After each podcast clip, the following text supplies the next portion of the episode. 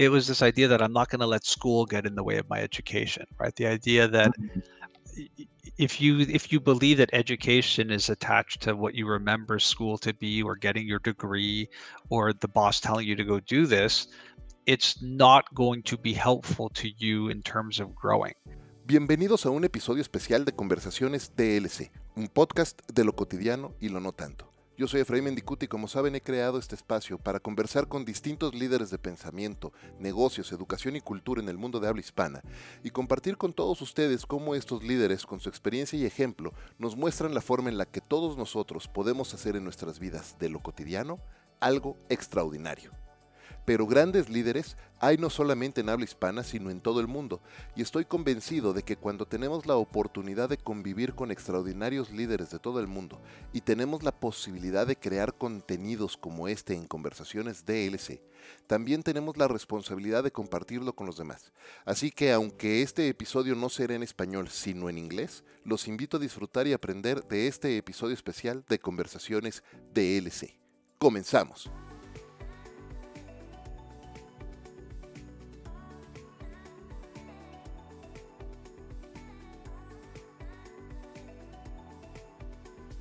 Definitivamente una de las personas que más admiro en la industria de la comunicación, marketing y transformación digital, mi invitado hoy ha desarrollado una extraordinaria carrera a lo largo de las últimas tres décadas, durante las cuales ha producido uno de los podcasts más longevos y escuchados en todo el mundo, Six Pixels of Separation. Un podcast que lanzó al tiempo que fundaba la que fuera una de las más importantes agencias de marketing digital en América del Norte, Twisty Match misma que años más tarde fue adquirida por WPP para formar el network de Miram. Periodista, autor, consultor, conferenciante y un gran mentor para mí, acompáñenme a aprender del autor de los libros Six Pixels of Separation y Control Alt Delete, el extraordinario Mitch Joel. Mitch, bienvenido a Conversaciones DLC. Thank you for joining us. Thank you for making the time, my friend. I really appreciate you being here. Well, it's a pleasure to be here. I, I, caught a couple things. I think that was a nice intro, so thank you for that. um, and yeah, it's it's amazing to to still be connected to you and still be friends after all these years. And uh, I, I, really I told you before we were recording, we had a, a chat last week just to catch up how how nice it is, how fortunate I feel to be able to travel all over the world and speaking to audiences. But the best part is when I meet people like you, which doesn't happen often, and you get to stay friends. It's uh it's the it's the best thing in the world. So I'm so happy to be here with you. Thank you very much, my friend. I can tell you that your friendship is one that I really treasure. So uh, and I really appreciate uh, you spending time with me here. I was telling in the intro that you've been, despite the distance, you've been a great mentor for me. So thank you very much for that. Um, so um, Mitch, uh, you have an amazing personal story uh, with too much to, to, to share. So, to make it justice, why don't you tell us a little about yourself? Tell us about your career so far, so far, the path that you've walked over the years, and what has brought you to where you are today in your career and in life. Sure. I'll try to make a long story not so long. But in the late 80s, I became uh, a music journalist. My first job was actually interviewing Tommy Lee from Motley Crue in a strange turn of events. And my my standard joke is it, was all downhill after that. It's sort of like you can't start there and then keep going up. Uh, I spent a lot of time in the music journalism space, which I was very, very passionate about. And I learned very quickly that I really liked the mechanics of it as well the actual publishing of magazines and the advertising and all the pieces that encompass what a magazine looks like. And we have to remember this is really pre internet. And so I went on to create, um, you know, two or three magazines that were in print that I was doing the advertising for, the writing, the strategy for. I had a business partner who was handling the graphic arts and design and printing and photography. And it was a very good partnership and it, it, was a fun ride where we learned a lot together but at the same time the internet was coming into fruition then and we started putting several pages and articles on this internet i mean we're talking about like early days of web browser and um, you know that sort of set the tone for my career in terms of media advertising technology which has really been the sort of pillars of what i do from there, I worked for a, a, very small local community newspaper that was focused where I live in Montreal on keeping young people here. Uh, for those who don't know the sort of politics of Canada, in particular Quebec, where I live, uh, there there's been a bit of a brain drain for English people because of the prominence of the of the French language here, and this community wanted to keep young people who spoke English or not or French, just young people here and not leaving for places like Toronto or the United States. And so that gave me an opportunity to interview a lot of entrepreneurs, and that led me to meeting the people who had launched uh, this search engine called Mamma.com, which at the time was a meta search engine. Again, this is years before Google even existed. And they brought me on. I don't even know to this day why I took that role, but I was involved in the sales of online advertising, which now it seems ubiquitous, but we didn't have any of the formats we have now. So we were doing things like early days of banner ads, early days of sponsorship. And then as the search engine developed, we really went very deep with this idea of what is now pay per click. But at the time, Google Google had just started and didn't even have a business model, and they were calling us to talk about what are you doing over here with this whole pay per click thing. So it was an amazing journey that led me to work in mobile content. And again, we think mobile content now, like you turn on your smartphone, but no, that was 20 plus years ago when there was no interoperability between carriers for text messaging, no mobile browser, no smartphone. It was very text based type of content. Uh, did a small stint in a PR agency that uh, wasn't my best per- professional experience. It just didn't it, it didn't resonate with me all that well started a record label after that and at the same time started building this agency called twist image which was a pure digital marketing agency and about it started in 2000 i joined in about 2002 it was a couple people and uh, two of my business partners and, and one or two employees. Uh, we added a fourth business partner and grew that to be one of the larger uh, digital marketing agencies independent ones in north america over a long period of time and about six years ago, we sold that agency to WPP. And then we took a bunch of agencies that WPP had purchased through the J. Walter Thompson or JWT or what is now Wunderman Thompson uh, network and launched an agency called Mirum, which to this day exists and became about 3,000 people in, in, about 30 countries. Um, and I exited the business about two years ago. And really, my role in Twist Image and Mirum stays the same now in, in the sense of what I really did was I was uh, early into blogging, early into podcasting, creating a lot of thought leadership based content. Uh, wrote two books, as you said, do a lot of media appearances. And so now I've, I've really been focused on that uh, and investing and advising and thinking about maybe other startup type stuff. Um, but I, I, have a passion for that intersection of brands, consumers, and technology and how that all evolves. And that leads me to today, where I sit with you talking about the present and future of the world. so, speaking about the past, the present, and the future of the world, you know, as I was as I was preparing for this very special episode, I took a quick look at a video that we recorded back back in 2008, oh, I think, sure. here in Mexico City and uh, I, I, can't believe how bad I was, by the way. But we're, I'm we sure I feel the same about me. Don't worry. no, uh, actually, you look really good, and you, you like very clear, and, and and everything that you're sharing is very clear, and and clearly was one of my very first times recording something. So you can tell that I was a, a real beginner back then. Um, so, but anyway, in that video, we were discussing, uh, you know, all the changes that had already happened back then which, by the way, pales at the changes that we've seen over the last 12 years. So, you, as you just shared with us, you've been part of that change and be it through your books or your podcasts or your speaking engagements, you have helped change the minds of hundreds of thousands of people. And uh, regarding, you know, regarding innovation, regarding marketing, digital transformation, business, etc. So, which are the changes that have surprised you the most over the last few years? What are the changes that you thought that they could happen, but then it was like they amazed you?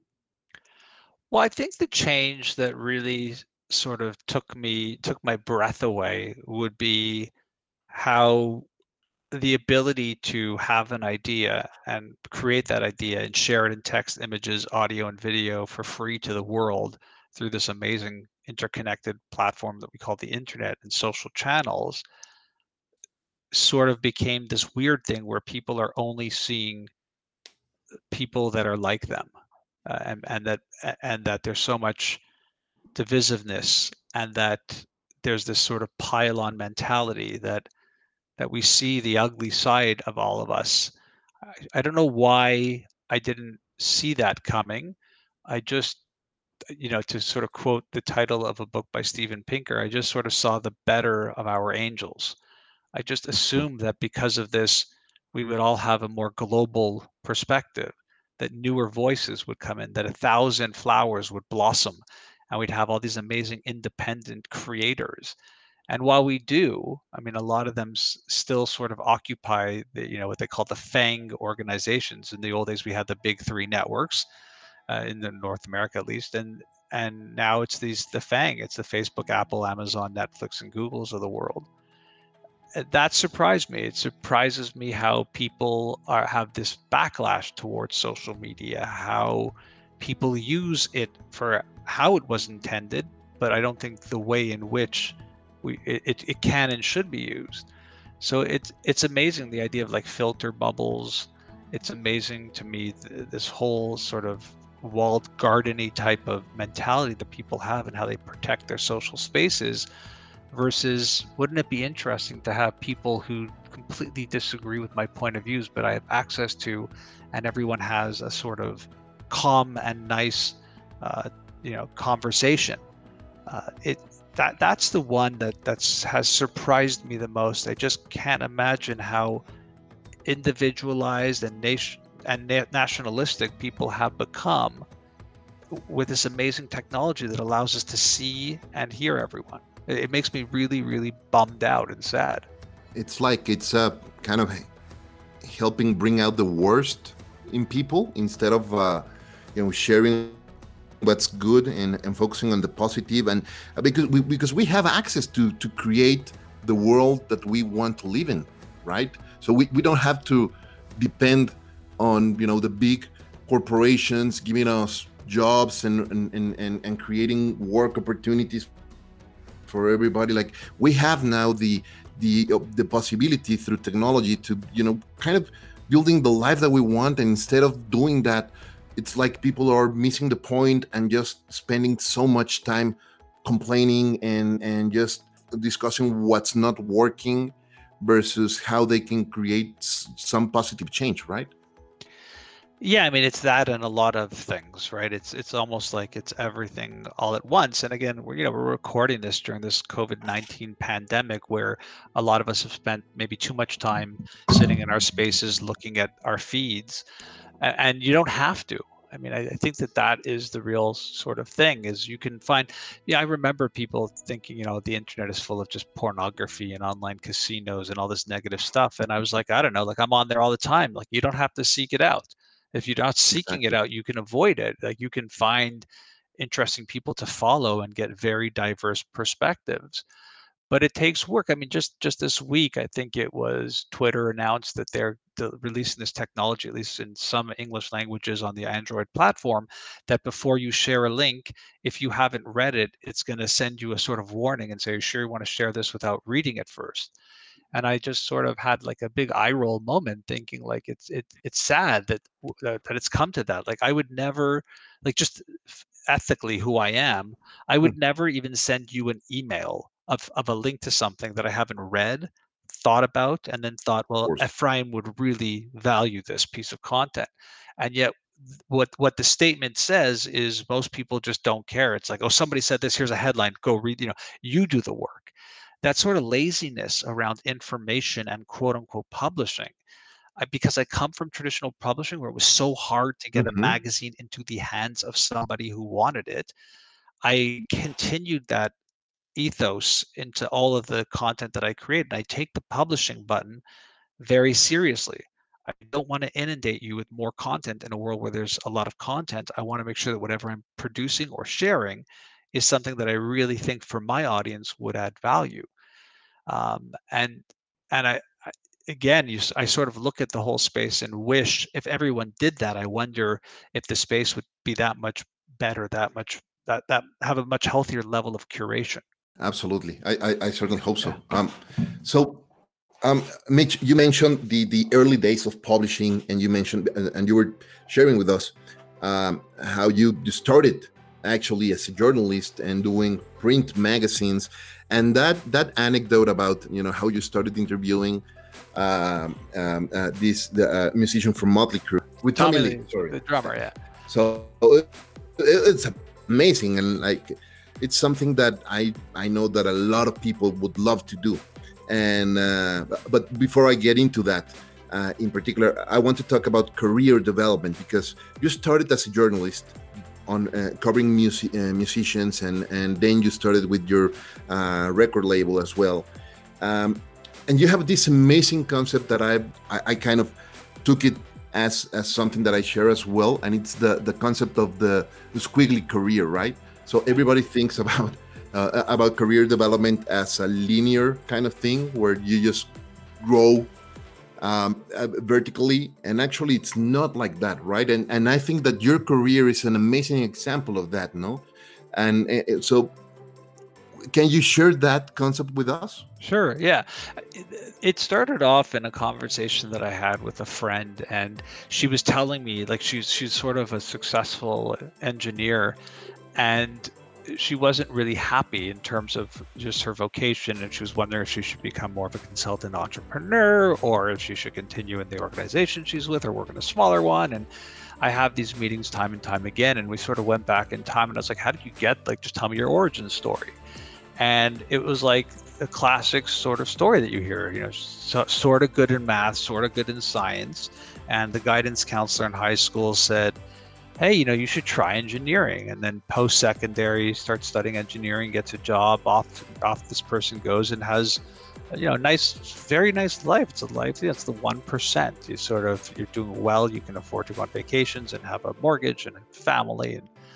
And I realized like how many decisions did you make from inputs that you had when you were 16 that like still carry themselves to this moment where you're in your like late 30s, early 40s questioning life and it's like all of this is based off of this random conversation you had in in in, in high school with a guidance counselor. And and then i started thinking about my career path and the career path of people who i admire. And the career path that she took was very linear. It sort of goes from the sort of bottom left quadrant to the top right quadrant and there's nothing wrong with that. It's successful and it can be very uh, satiating for people but then I started reflecting on just the people whose lives I admire. And it just didn't seem very linear. It seemed, like you said, squiggly. And that's why I called it that in the book. It just sort of like starts and then they had a failure and they tried this and it sort of worked and it went back there. But then it went up to that corner and then it came back down and they tried this thing over here and that.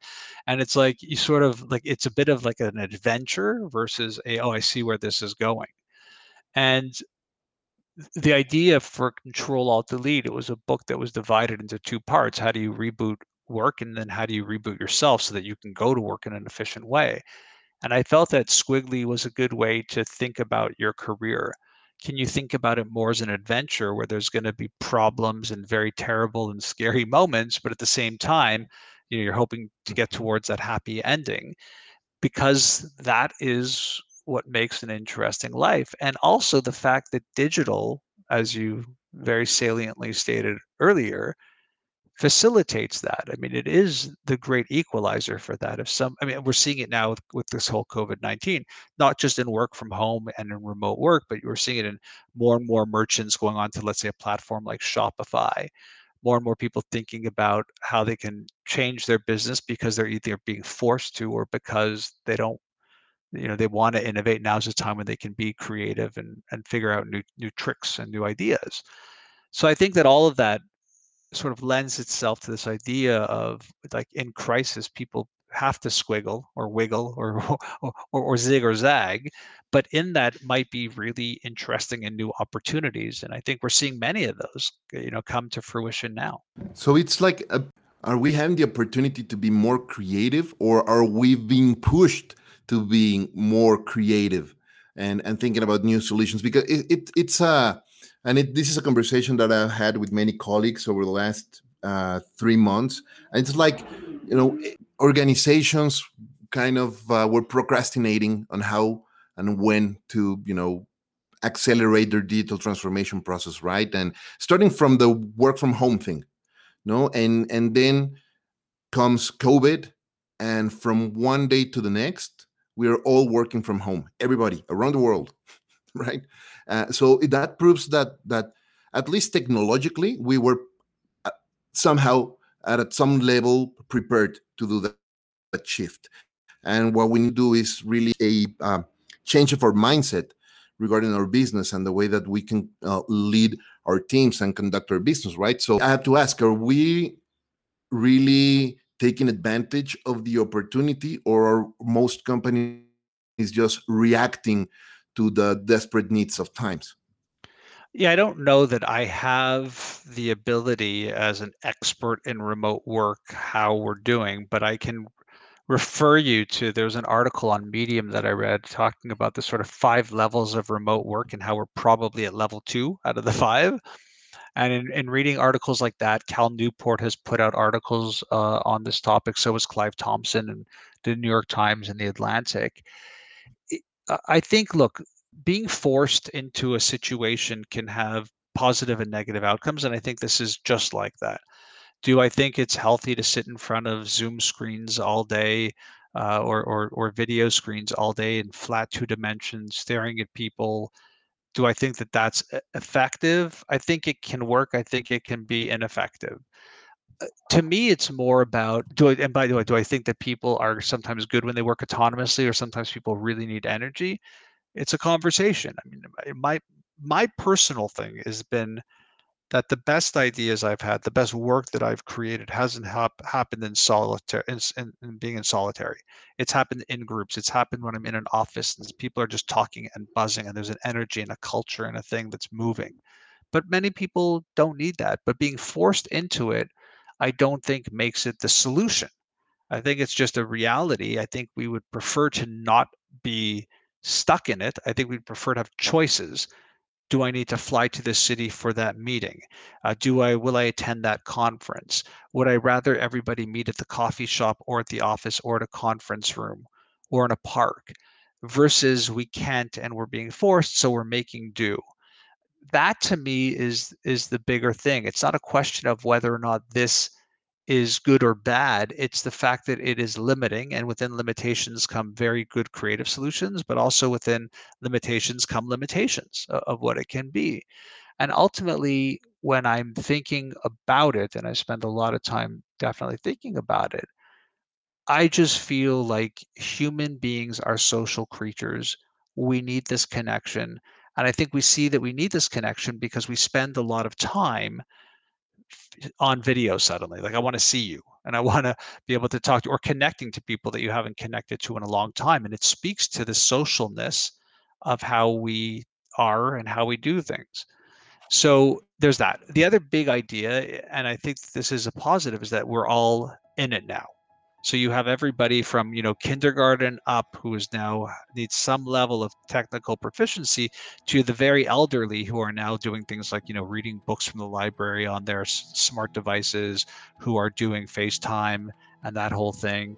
Um, so that's a great moment for people like you and I who've been talking about the power of this space forever, right? E-commerce was at sub 15% of all commerce, it jumped during COVID 19 to 30, 40 plus percent. I don't think it's going to stay there. I think it's going to go back, but I think, I don't think it'll go back to 15, it'll be higher.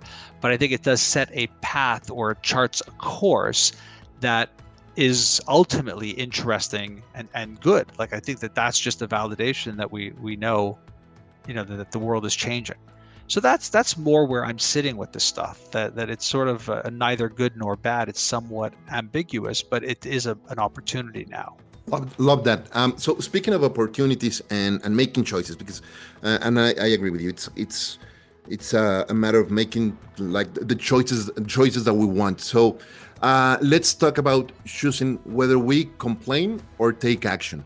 Uh, you have a very cool story about how you first started as a music journalist and uh, how you wanted to do something that back then at least might have been a little out of your reach but instead of complaining or giving up i love the story. What did you do?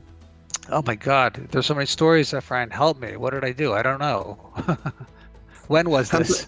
I'm talking about how you you you were uh, calling like the record labels to, to book the interviews and oh, you set the, the yeah. whole thing up? Well, yeah, I mean, it, it's I mean that's also sort of a crazy journey where like I didn't know how to do a magazine, and so I basically went through physical magazines because again the internet wasn't around, and tried to find any publisher or editor who had a phone number, and I would call them and ask if they'd help this you know basically teenager out because I wanted to start publishing a magazine. They probably thought I was crazy. But you know, one or two were really helpful and spent a couple hours with me on the phone and gave me their time and a lot of great information, valuable information. And then for sure, I mean, I was a teenager trying to get all these people to let me interview them. And again, I'm not writing for a major magazine or newspaper now. I'm just sort of on my own. But you know the the story really ultimately is true today in how I conduct myself. And lately, when people say, you know, what what's you know what do you do? I tell them I collect conversations. You know, which basically means I like having conversations with people because those conversations ultimately lead to better relationships that ultimately lead to building a better and more powerful network. And that's really, to me, the success. When I got a bit older and got into reading more, I was a big fan and still am a big fan of Jeffrey Gitomer's books on sales. He has the Little Red Book of Sale, Selling, the Sales Bible, and a whole bunch of other, you know, great, great books. Great books. Yeah. yeah. And Jeffrey would say that your network is your net worth. And uh, I don't know if it stuck with me, but I knew that I was heading down that path and road. And it was, um, it still is true to this day and, and that's the answer. Eh, you know yes there's this sort of hustle culture and when i was younger i was definitely hustling more but it wasn't in a salesy type of way. It was because i had a genuine interest in building good networks and meeting great people and i love i'm fascinated with those stories and so that's eh, eh, again i think to a certain degree that desire has a good dna for being in the space of marketing innovation technology I love that, and I, and I couldn't agree with you more. Like the power of having the right conversations and building that network, and just you know sharing and, and creating stuff uh, and value with other people. I think it's it's it's it's the right thing to do. So, um, from Tommy Lee to Seth Godin, you you know from over the years you've collaborated with some of the brightest minds in marketing communications in digital transformation in the music industry who would who would you say are one or two people who have really blown your mind and left like a footprint in your life? And what have you learned from them? I mean yeah i think that seth godin would be one of them. I sort of came across uh, his books very very early. I met him very very sort of momentarily at internet world back when he was about to release his first book uh, permission marketing um, which wasn't really his first book. I think it was his first big book because that took me back to one of his other books called Survival is Not Enough, that I still think is a fantastic book. And then just sort of like observing, you know, it's like he built a company, sold it to Yahoo, uh, went off and started speaking and writing books and working on projects. I just sort of really thought that would be a great life. Like that would be exactly you know what I wanted to do, and in the strangeness of life of meeting him and becoming friendly with him and having him sort of take my calls or emails or just be willing to spend a bit of time with me it's um you know he's he, i always say like he's this mentor who's always present in my life and it has nothing to do with the fact that he returns my emails. Even if he didn't he would still be a massive mentor just through the work that he puts out and his work ethic at his publishing schedules and everything how he i mean just there's so much. It's a massive body of inspiring work and he's he's very renaissance to me. And i, I was, i've always been attracted to that. But i think when i started not just reading his content but observing him and listening to him being interviewed in other places um, it, I, I still to this day find it extremely inspiring his humility his his giving his warmth uh, his real desire to to help other people get better at the work that they do. Um, it's not only helped me do that, but it's made me want to, to be like that. And so, I think he's an easy one for me to sort of just look at and go, it's extremely inspiring.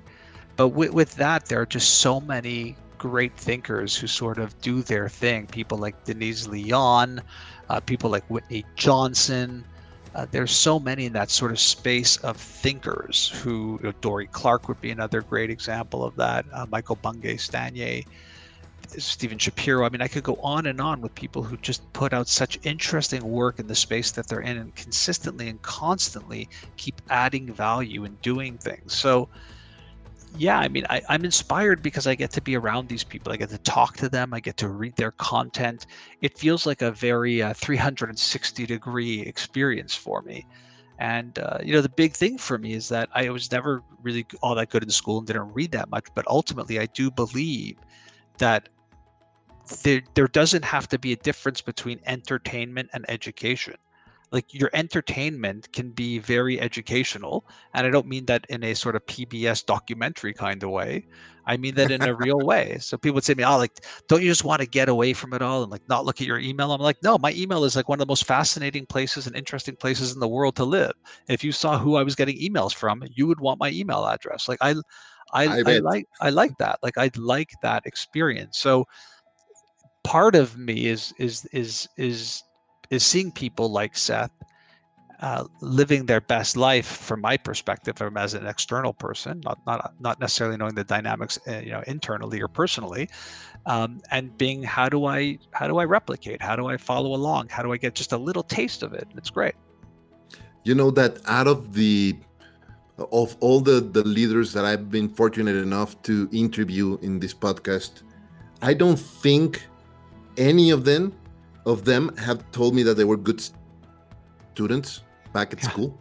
I think that everybody kind of became these, you know, amazing leaders when they discovered what they were really interested and passionate about. And I, I myself, I was I was never a great student. I became a great student once I was in college and I was studying, and and I and, and bear in mind I changed career paths like twice when I first started college. And I became a good student when I started doing what I really like doing. Yeah. You know, and and and then finding you know this passion for reading and learning, and I love that concept. Uh, um, education and entertainment. It's it, yeah, because your your education can be really entertaining, and uh, and at the end, we all become. How how does it go? We all become the mix of the five to ten people that we hang around the most yeah, I've heard, I've heard that story. Yeah, for, for sure. I uh, look. I mean, there's a tweet that I always see in my Google alerts for my own name that come up. And again, I, I did say it. I just don't know if I made it up or I was quoting someone else and it just got sort of attached to me. But it was this idea that I'm not going to let school get in the way of my education, right? The idea that mm-hmm. if you if you believe that education is attached to what you remember school to be or getting your degree or the boss telling you to go do this it's not going to be helpful to you in terms of growing. And so when I have the opportunity to go on, you know, I'll go on a daily walk if I can, and I'll listen to either a very in-depth conversation or an audio book. Not music, not not nonsense. I mean, some people need that, and so it's okay. I would just much rather watch a documentary even than than YouTube videos or TikTok videos. It's just who I am by my mm-hmm. by my nature. I'm very inquisitive and I'm a bit of an infovore, right? Like I'm constantly trying to consume information. Um, and I think that there's something in there about just thinking about that for your own life. Infovore. I love that. Uh, so, with all the things that you've done over the years, with the fortunate endings and the less fortunate ones, if Doc Brown were to show up on your door with his DeLorean and you could go back in time, at what point in time in your life would you go back to to give yourself what advice? So strange. I just came off of a, another recording for, for a podcast, and I made a reference to Back to the Future, and I had never done that. And here we are, and you're saying that. It's like very bizarre to me. so I think I would go back to uh, 15, 16 year old me. And I, I, I, I would do two things. You know, one is the whole Doc Brown Back to the Future scares me because the one thing I would love to say is just stay the course, don't worry. But I'm worried that that would screw up your whole time space continuum and shift everything off because that's what happens in Back to the Future. So I don't know if I would say that, but um, I tell my kids uh, they're very young, and I've been saying the same thing to them from day one to the point where my youngest, who's in kindergarten, can repeat this. If I say, you know, right before school, I'll always say to them before I hug them and give them a kiss, I'll say, you know, go in with a positive attitude, ask great questions, and pay attention. And I say it so much and so ad nauseum that if you said to my kids, like, what does dad say before you go to school? And they go, I go in with a positive attitude, ask great questions, and pay attention. You know, they're sort of like that. But I, I, am okay with that because I think that means it's sunk in and they know that. And maybe those words are echoing somewhere in their brains.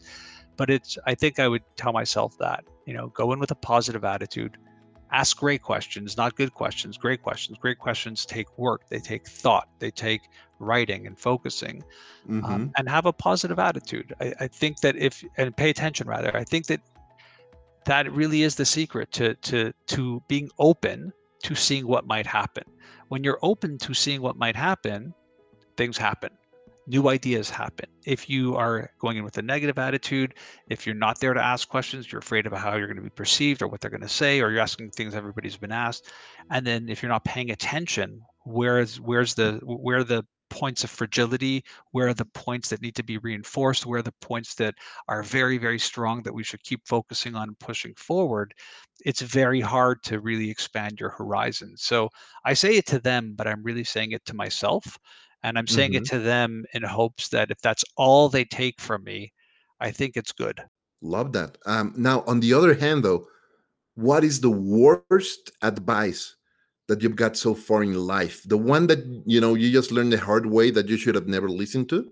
Yeah, it's a great question. Um, for me, it's been uh, quitting or stopping, or or being fired even, bef- like, too early. And uh, yeah, again, Seth Godin does this magnificently in a very small book with a massive idea called The Dip.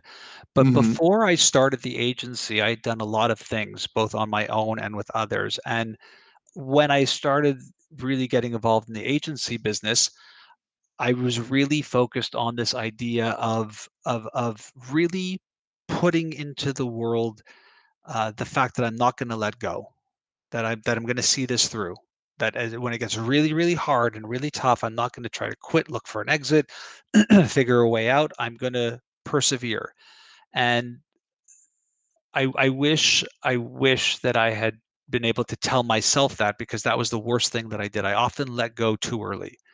And with the agency and i didn't let go we had a, a real win personally and that would be that would be the thing. It's like i just let go. I just didn't i dropped out whether i took advice or just my own bad self-talk. I think the other stuff could have been phenomenal too and i just or didn't or, or had an idea and i didn't see it through. I was like yeah maybe another time or when i get this or when i get that versus going for it. You know last night i was recording another episode uh, with an amazing uh, woman named uh, paola curi and and and uh, we were talking about all the work that she's done in the in the last few years in terms of gender equality and she's done amazing amazing stuff and she's really young. And one of the things that she said that i loved learning from her is that the way that she describes herself is that she's a great finisher not only a great starter but an amazing finisher and i love that about her. Like seeing things through yeah, like I again, like wow, would I love to have that as a skill? Like there's certain people who are like real mechanics. You know, they're real sort of like dig in, hands dirty, nose in, hands in. And I'm I, I wish I could say that's totally me, but I am I, I, I can really sort of I'm more like a piece of cloth on a clothesline trying to get dry, I'm sort of flapping in the wind a little bit, you know. so uh, talking about how we are, one of the biggest pieces of who we are is our routines and our habits. And this is something that I love uh, uh discussing with with our guests here uh, in the podcast because I, I hold the, the, the premise, Mitch, that for someone to be as productive as you are, you necessarily have to build a set of uh, a certain kind of routines and habits that can help you be as productive. So, what habits and routines have you established in the last few years that you keep even to this day to help you in your day to day?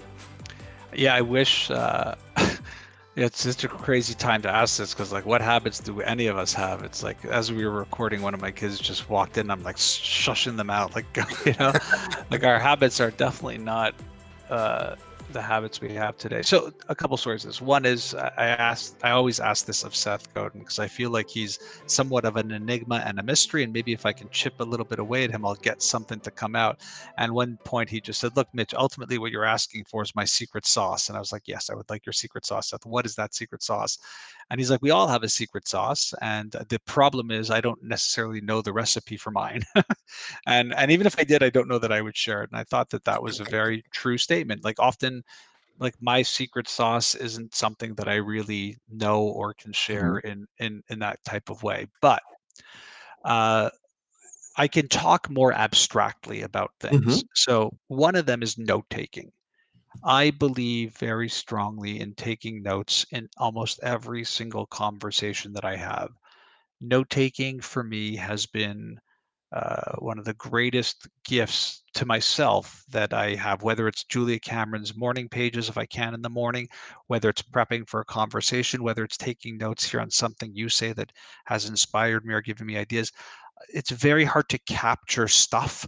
And I find note taking to be the most effective way to do it. And for me, it happens to be with a pen and uh, multiple types of paper and pens all, all over the place. So, one would be routinely taking notes, two is reading I don't think you can be a good creator of anything if you are not reading. And I don't mean reading like just tweets and articles, all those can be lovely, but I mean actual books.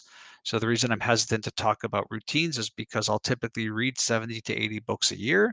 Uh, but since February of this year, I haven't read one book because I just can't seem to get my head into the game because of what's happening in the world. I'm sure it will come back. I'm not putting pressure on myself, but I think reading books is an incredibly powerful routine that has helped me uh, at an exceptional level. And three would be conversations. Uh, yes, there are conversations like this where I'm happy to be someone's guest and go back and forth, but I prefer when I am leading the dance a little bit more. And so, for, for example, since the whole COVID 19 happened and I've been locked down since late February, because I actually think I, I might have had it, who knows, but I, I, was pretty sick in late February. I've done over 30 interviews uh, for my podcasts. Um, and, and that is a routine that forces me to read someone's book or go through it, think about what they are thinking, figure out dynamic and engaging things I want to talk about, and then have a very compelling conversation with them. Uh, other routine things are, you know, for me, I wish I did it daily and it was a very ritualistic, but walking long walks. I happen to live in a very beautiful part of the city that allows me to go and into a sort of small area that has a bit of a wooded area that I can walk around in. And I find going in there with a notebook and just having a podcast or an audiobook running is extremely helpful to having me have a better day. Um, I won't lie, some coffee helps too. So those are routine like things that I do. And I say routine like because I don't know if they have to happen every day. I don't know if it has to happen at a certain time.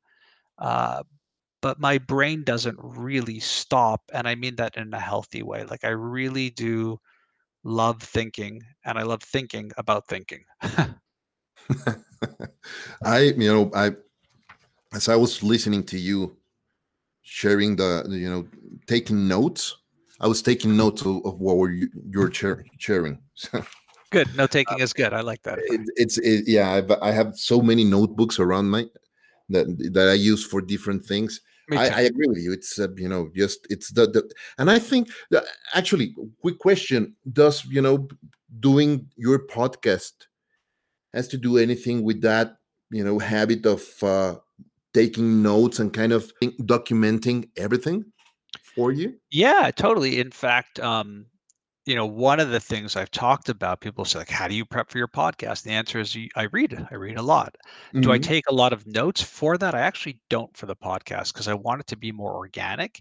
But again, I've I've been doing interviews for decades and I've done thousands of them. So I'm kind of used to that that forum but at the end of the podcast, when I'm done recording, if you looked at my notes for the guest, it's usually a full page without skipping lines of, of notes that if you look at it, it probably looks like I created questions before I spoke with them. Um, and I, I do that just because, yes, I want to document it, but often I want to, if I'm doing show notes or even just like I want to reflect on something they said, capturing it when they say it is helpful without uh, sort of like interrupting the flow or my thinking of the conversation. And often, if, if you were here where I live in Montreal and we went down to my favorite cafe across the street from my office, I would have a notebook and a pen with me. And I, even if it's just like, oh, you said something, I should let you know about this, or just even for myself, I'm like, that was an interesting idea. Um, and ideas go everywhere, right? They go into Mm-hmm. slides for presentations, they go into blog posts, they go into podcasts, into Facebook posts, into Instagram. I mean, they go everywhere. So I, I I'm very careful with trying to to because there's nothing worse than oh man, I was talking to a friend and he said this thing about Twitter and oh, what was it? Like I, I that I can't live with. I can't live with that. Yeah, I, I identify myself with you, Mitch. I want to be very mindful of your time, and and I, I know that I could certainly spend hours uh, chatting with you and learning from you. Um, actually, I, I feel like I kind of do because I listen to your podcast every week. Uh, so you uh, are then, yeah, you're in it. But uh, before we move on to the final question, where can the folks listening to us follow you, connect with you? Yeah, so if you go to sixpixels.com or mitchjoel.com, it's, you know, Mitch Joel is more of what I would call the bibliographical site of me. And then Six Pixels is more of a publishing platform where you'll see my blog, my podcast, the articles that I'm writing, some of the media I've done. You can subscribe there. And the subscription is obviously free. And what it does is just anytime I publish, it'll send you in your inbox uh, what I published. It's very straightforward. And you can follow me on socials. I'm, I'm around and I try to be somewhat active uh, I'm very easy to find, and I'm, I'm i hope to. I, I, pride myself on being both super accessible and being the easiest person to work with. So that, that's that's my goal. Very good. Um, thank you. So uh, the whole promise, premise of this podcast is not only to learn about your trajectory and your experience, Mitch, but also to learn how great leaders like yourself turn you know the day-to-day stuff the daily stuff in your life into something extraordinary so, how do you, Mitch, turn the daily stuff in your life into something extraordinary? I don't know if I do, but I can tell you that not a day goes by that if one of my kids will say to me, Hey, dad, or calls me daddy, that I don't stop and go, Who are they talking to? And I'm not in, in, amazingly amazed that in the whole craziness of life that I've got these humanoids that that I'm their parent. And I think that feeling that way for me comes through them watching them experience life or showing them experiences that I loved and seeing how they react to it, whether it's negative or positive. That for me answers that question more than anything I do for myself, for sure. Love that. Mitch, I really want to thank you ah, for oh, your time, for your generosity, for your friendship. I really appreciate your friendship. I really appreciate you taking the time to share your thoughts with us here at Conversaciones DLC.